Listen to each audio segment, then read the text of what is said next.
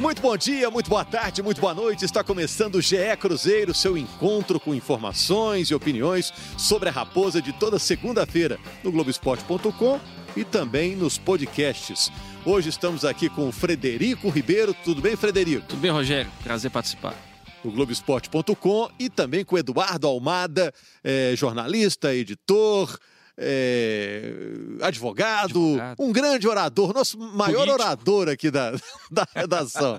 Ex-político. Ex-político. Ex Bondade sua, já. bons tempos, em bons tempos, já faz muito tempo. Na, é um prazer estar com você aqui. Naquela época, político era, era bem tratado, não? Nada. Mudou Nunca pouca foi. coisa. Mudou pouca coisa e para pior. É. Hoje vamos falar de tudo, inclusive da política do Cruzeiro, né? Porque o Cruzeiro é, excluiu conselheiros que eram remunerados pelo clube. Né? A gente teve uma decisão da presidência do Cruzeiro, do José Dalai, de excluir 29 conselheiros que eram remunerados. Os casos foram analisados pela Comissão de Ética e Disciplina do clube e ele foi lá: ó, o estatuto está dizendo aqui, ou você é conselheiro ou você recebe. Né? E Isso. esses conselheiros foram excluídos, né, Fred? Acho que era um dos pontos mais polêmicos da administração do, do Wagner Pires, eram esses conselheiros que prestavam serviço ou como carteira assinada, trabalhador, ou como pessoa jurídica, né? Que era o caso, inclusive, do Gustavo Perrella, o filho do Zezé. Então, o José Dalai, depois do parecer do Conselho de Ética, ele não teve dó, não. Ele assinou e cortou esses 29 nomes, eram, eram 32 analisados, 29 já não são mais conselheiros, eles tinham duas opções. Ou abdicavam do cargo do, do conselho e continuavam prestando serviço ao clube, ou o contrário, né? E muitos deles ignoraram, praticamente ignoraram, rasgaram o estatuto. Agora você imagina uma coisa, Fred, Rogério e nosso ouvinte. A situação do presidente em exercício do Cruzeiro. Porque um, um clube de futebol, um conselho, deliberativo de um clube é um conjunto de pessoas que acabam se tornando amigas, porque se reúnem muito, tem confraria, tem, tem reuniões em volta de, de, de, de festins, de, de, de, de, comida, culinária, etc. Então você fica. É uma situação muito, muito difícil eh, e que realmente não tem, não tem a mínima condição de não deixar rusga, não deixar marca, de romper com certas, certas pessoas eh, que um dia foram né, do, do, do, mesmo lado. Né? E eu acho que foi uma medida, o mínimo que se esperava nesse momento. A gente, na verdade, tem, é, eu estou esperando é algema para uns aí, entendeu? E aquelas imagens com a, a, blusa em cima do braço, hum. tampando a algema, é isso que eu estou esperando. Igual o Ronaldinho. A é, é, louca, viu? É porque, de qualquer forma, cria-se um conflito ético, né? Como é que você vai decidir, ó, isso aqui é bom para o clube, se aquele negócio vai te favorecer pessoalmente. Exato. Né? Aí fica aquela velha questão de conflito de interesse. Você está se servindo das contas do clube. E acho que a tendência agora é de mais transparência no Cruzeiro, né? Acho que a ordem é essa. É, vamos ver se os demais conselheiros nas gestões que virão pela frente, né, é, tomam como exemplo esse momento, Sim. esse momento em que há a exclusão de conselheiros porque infringiram o estatuto do clube. Perfeito. O estatuto do clube foi uh, rasgado por, pela última diretor, pela diretoria que saiu, né? Wagner Pires de Sá e outros. E aí tem que haver realmente essa responsabilização mínima, né? E ainda sobre bastidores, pegando esse gancho aí de diretoria, né? É, teve uma treta aí do é. Ocimar Bolicenho com o Robinho, né? O Ocimar deu uma entrevista dizendo que, ó, o Cruzeiro tinha que montar um time para disputar a Série B, segundo ele, 80% físico Exato. e 20% técnico. Ele acha que é a combinação ideal, né? E o Robinho disse que não tem essa de time de Série B, não, que o Cruzeiro precisa de um time é, de força, mas um time de qualidade. Quem está com a razão aí, na opinião de vocês? No, difícil, hein, Rogério? Nessa aí, acho que eu não vou colocar minha mão, não. Eu acho que o, o Ocimar que deu dessa, essa declaração foi até por bem amigos, né? Eu acho que ele não conseguiu ser tão claro quanto ele pretendia. Ele deixou no ar que ele estava desmerecendo a montar os atuais jogadores e a montagem futura, inclusive desmerecendo o próprio trabalho, porque ele era o responsável por montar aquela equipe, né? Era, né? E eu acho que o Robinho entendeu da forma que ele quis, da forma polêmica, e rebateu. E agora o Osimar rebateu de novo, até entrevista para o nosso colega Gabriel Duarte é, mas assim, acho que é uma polêmica vazia, porque o Ocimar sequer está no, no, Cruzeiro mais. É, imagino o Robinho olhando para os lados, lá no Cruzeiro, durante a entrevista do Bolicem ao Bem Amigos, e 20% técnico, quem mais? Eu e quem mais? Porque ele é técnico, é um jogador muito Sim. técnico, leve. Né? Olhou para os lados e falou: 20%? Não tem, não tem nem isso aqui. Não- Aí não, aí não vai ter jeito, tem que ser muito mais que 20% Sim. na, na, na ideia do Robinho. E eu penso o seguinte: é, o Enderson Moreira já chegou dizendo que o time tem que, ter, é, tem que ser time de Série A. Né? E o que seria isso? É um time para disputar, para competir com os times que estão entre os 20 da Série A. É, mas ele disse É? também que o time tem que ser competitivo. Quando o técnico fala isso, é um time aguerrido em campo, né? Sim. Que vai disputar a bola. Mas isso não é obrigação, Rogério? É, é, é, mas é que nem sempre a gente vê isso, né? É, e time reativo, né? ele acha É, aí começa o futebolês. Futebolês, é um Ele- time reativo, um time. ele acha que time competitivo, nesse sentido, que compete, que, que disputa cada bola, é, pelo menos equilibra qualquer jogo, no mínimo. É, que não acha que entra em campo já sabendo que vai ganhar, né, por exemplo. É, o time competitivo é, de Série B é uma competição que exige, sim, competitividade alta, porque os, os gramados não ajudam muito. São viagens Ninguém vai longas. conseguir fazer a bola rolar muitas vezes, mui- em muitas partidas. E aí sim, talvez tenha sido essa a ideia do Bolicenho que ficou mal, né? É. Interpretada porque foi mal defendida. Ficou uma coisa no ar e acho que não Né? soube se, se Eu acho que é um justificar. bate-boca também, vazio, como você disse, Fred, porque o Bolicen não está aqui mais. Mas a gente tem que repercutir, porque o Robinho está no time e o time precisa de ter um perfil para voltar para a Série A. É, o Ocimar Bolicenho deixou o Cruzeiro, deixou junto com o Adilson Batista, né? Que era o treinador, e agora o diretor é o Ricardo Drubski, que volta a fazer dupla com o Enderson Moreira é, no time profissional do Cruzeiro, né? Agora, o, Enderson, por falar no Enderson, ele disse que por causa dessa quarentena, que o Cruzeiro vai começar o trabalho praticamente do zero. Sim. É, o Cruzeiro teve aí algumas partidas antes da bola parar de rolar, mas ele acha que isso agora é parte lá do início, do zero, como os demais, como os demais clubes também. Temos, Isso é bom ou não? temos que ver quanto tempo de pré-temporada vai ser dado nesse período, né? É, Pós-volta. acho do pouquíssimo, né? Duas Deve semanas. É, aí é que tá. Se o Ederson não tiver um conhecimento muito grande, estudado mesmo nesse período, eh, do elenco do Cruzeiro, ele vai ter dificuldade.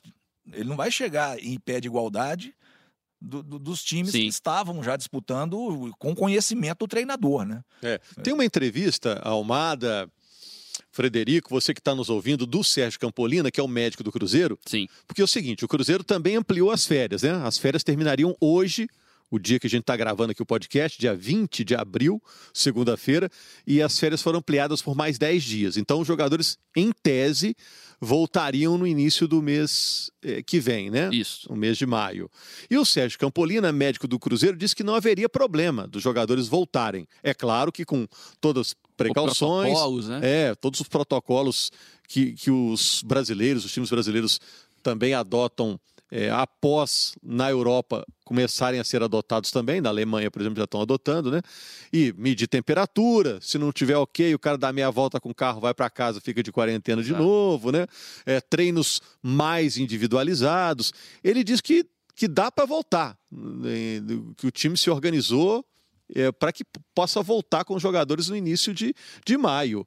Mas vocês acham que isso, na prática, é possível? Vai acontecer? É difícil dar uma opinião contrária de um médico, né? Acho que o Sérgio tem muito mais subsídio que a gente para opinar. Agora, eu imagino que isso possa acontecer só em junho ou julho.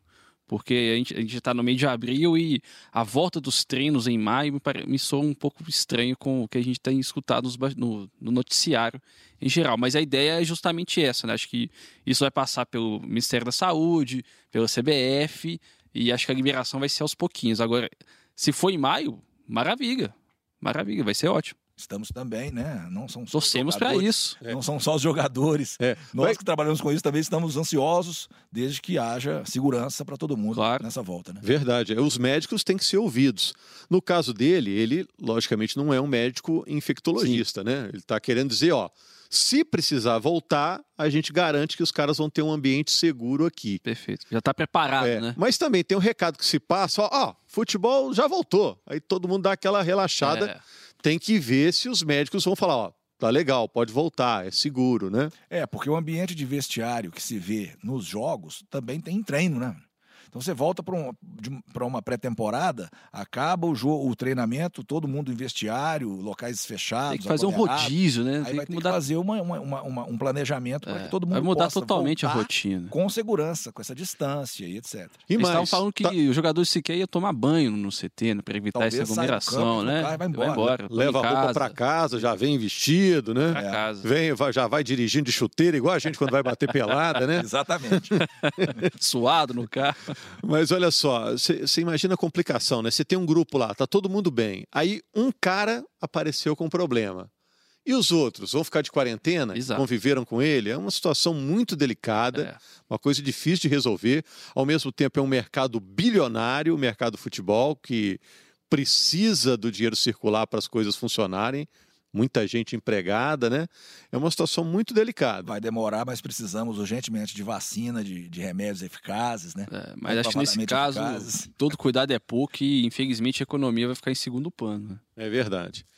Bom, gente, é, em relação a contratações, o Cruzeiro acabou fazendo o que quase ninguém fez. Contratou, né? Contratou, contratou no meio da quarentena, né? É, na verdade, era um negócio que já estava sendo desenhado há mais tempo, acho que até antes da, da quarentena, né, da, da paralisação, e trouxe o, o Regis, que jogou no, no Bahia, jogou no Corinthians, empréstimo de um ano, tem umas contrapartidas aí que aí possa ficar até dezembro de 2021, mas, na minha opinião, é um bom nome, um bom reforço para atual formação do elenco do Cruzeiro, né, que não tem um volante, assim, igual do, do estilo do Regis. Estão reforçar. vendendo ele como um meia, mas um meia mais agudo, que pode jogar do lado, né? É, só ah, repercutindo o que o, o Fred disse, é, a expectativa é que seja ah, ah, contrato com parte, pa- parte do salário pago pelo Bahia e parte exato. do Cruzeiro. E emprestado até o fim do ano. Até o fim do Exato. ano, com a possibilidade de renovação por, né, por Mais mais, um um ano. ano. E, nesse caso, o Cruzeiro, imagino que tenha assinado um contrato em que a parte do Bahia seja paga, porque já tem o contrato. Sim. E a parte do Cruzeiro passará a ser paga Quando ele voltar. quando ele se apresentar e, logicamente, for jogador do Cruzeiro. Eu, Perfeito. ima- eu imagino, né? É a lógica, né? Agora, esse jogador que você disse agudo é o que os técnicos no futebolês né, falam, o jogador que pisa na área, né? Sim. É, é um jogador que chega na área, é mas é um jogador que não tem, recentemente, um histórico de uma sequência legal de jogos. Rodou muito, né? Né? Rodou. É, esteve no futebol árabe. Né? É, tem- No Corinthians não foi bem. Né?